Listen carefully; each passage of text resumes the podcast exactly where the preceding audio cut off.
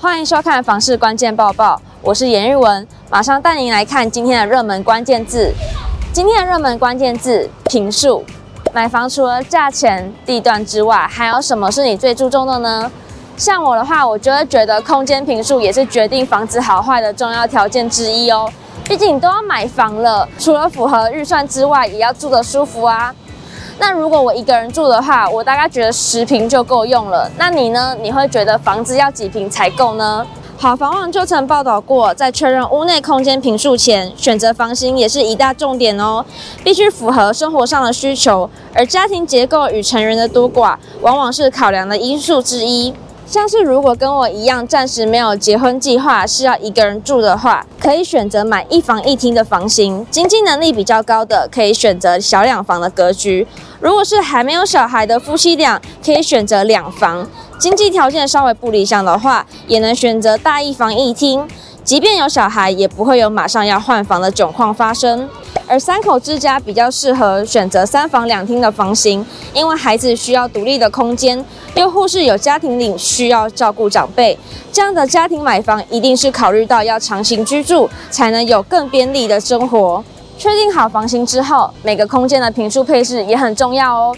那到底每个区域的理想平数是多少呢？房产专家胡伟良就有建议。一般客厅的面积不要小于四平，那一家三口的客厅面积大约以六或七平最为合适，太大也不适合，经济上也不合理，而且过大容易失去温馨和亲和感。同时也要注意客厅的宽度至少要满足三点五米，那主卧室面积大概要抓三点五平到五平比较合适。至于卫浴的话，因为现在大部分三房的建案都只配有一卫，不过专家还是建议三房以上的住宅主卧室要配有一个卫浴空间会比较好哦。今天的精选新闻，首先来关心的是土增税今年竟然首次出现负成长的状况，但却有两个县市大增破亿，到底是为什么呢？财政部统计处公布，土增税实增净额一直都呈现年增长，一到四月实增净额较去年同期增加九亿元，年增百分之二点六，主要与今年起各县市公告土地现值平均年调增百分之二点五，调幅为二零一七年以来调整最大有关联。不过四月份土增税首次出现今年的单月负成长，年减百分之五，主要是因为去年基期高，有大额税款入账。其中桃园市四月年减一点九亿元，台南市年减一点六亿元最多。不过台北市和基隆市却年增破亿元，分别增加一点四亿及二点二亿，是全国增加最多的区域哦。主要原因是因为有建商购买土地而有不少的税收。再来看到，随着新建案越来越多，建商为了吸引消费者目光，推出各种新颖噱头来推销房子。但你分辨得出来，饭店管理宅跟饭店宅的区别吗？房产专家张新明就分析出，饭店式管理宅是属于合法性的住宅产品，买家可以合法的居住使用，另外在附加提供星级饭店的高档服务，一般都是豪宅级建案才会有的规划哦，像是远雄德万或敦北文华苑那样。至于饭店宅，严格来讲就是盖在饭店用地上的建筑物，依法要做饭店后旅馆使用。不能分割或单独销售，更不能拿来当住宅使用。像是先前爆出弊案的国宾大院，就是饭店宅的一个例子。所以专家就提醒喽，像是买到饭店宅这类的房子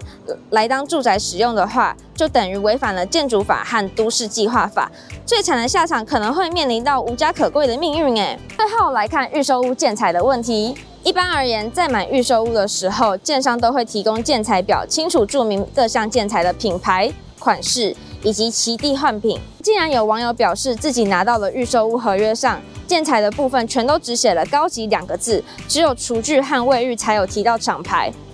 合约上甚至还写上未注明建材的设备之型号、厂牌、规格、尺寸、颜色、材质均由卖方指定，让众人看了傻眼。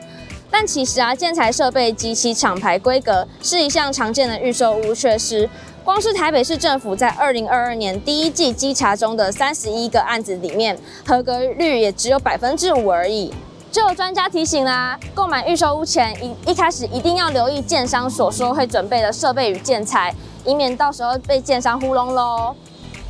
今天的买房卖房，我想问，有网友提问：二十岁买一千万左右的房子会很难吗？他好奇自己一个月收入大约四万八，老婆月收入平均三万五，能贷到房子吗？